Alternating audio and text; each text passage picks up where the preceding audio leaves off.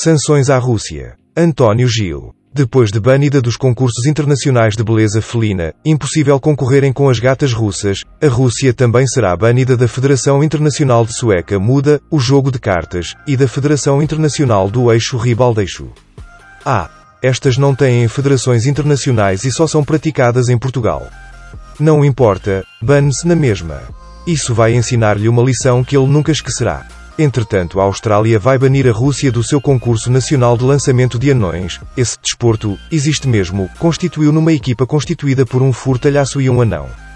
O primeiro arremessa o segundo, que espadana com braços e pernas no ar, como um nadador, um saltador de comprimento ou de triplo salto para chegar o mais longe possível. Não façam julgamentos apressados, é mesmo trabalho de equipa, treinam juntos, furtalhaço e anão, e nem se dá o caso do anão cair numa tábua de pregos mas em algo mais fofo. Tudo com consentimento mútuo. O que está a acontecer com a Ucrânia é pior. O furtalhaço atira o anão para uma zona cheia de arame farpado e estilhaços de vidros resultantes do arremesso de cocktails Molotov. Sem grandes treinos prévios, note-se. E neste último caso, logo depois o furtalhaço chora e indigna-se porque há alguém a maltratar o anãozinho. Isto também é um desporto real, muito popular nos States. Sanções à Rússia. António Gil.